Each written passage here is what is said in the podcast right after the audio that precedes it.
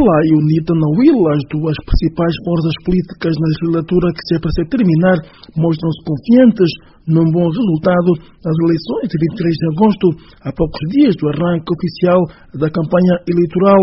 O MPLA na região já deu por encerrada a pré-campanha depois de o seu primeiro secretário, João Martins Chiping, ter andado pelos 13 dos 14 municípios da província a convencer os eleitores à volta das linhas de força do programa de governo.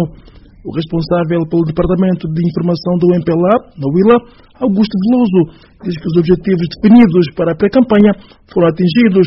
Agora as atenções estão voltadas para a campanha propriamente dita. E nós vamos fazer a abertura da nossa campanha eleitoral num dos municípios a nível da província e pensamos que temos a máquina bem afinada, bem oleada, uma vez que já apresentamos de, de forma sucinta a, a, figura do nosso candidato, camarada João Lourenço, e, consequentemente, o nosso programa de governo e o seu manifesto eleitoral, do qual nós, nós estamos crentes de que a população está a aderir, aliás, isso viu-se em todos os municípios que passamos, em todas as comunas que passamos, a quantidade de militantes, simpatizantes e amigos eh, que conseguimos congregar nos nossos atos políticos.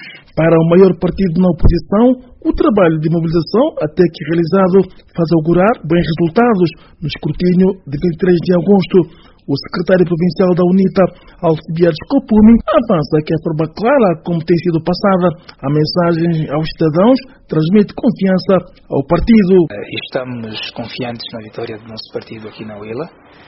Isto fruto do trabalho que temos estado a fazer, um árduo trabalho que temos estado a fazer, junto dos cidadãos, dos vilanos no geral, um trabalho de proximidade, um trabalho que infunde confiança e esta avaliação tem a ver com a forma como a nossa mensagem tem sido eh, recebida, tem sido uma mensagem que tem sido transmitida com clareza, objetividade.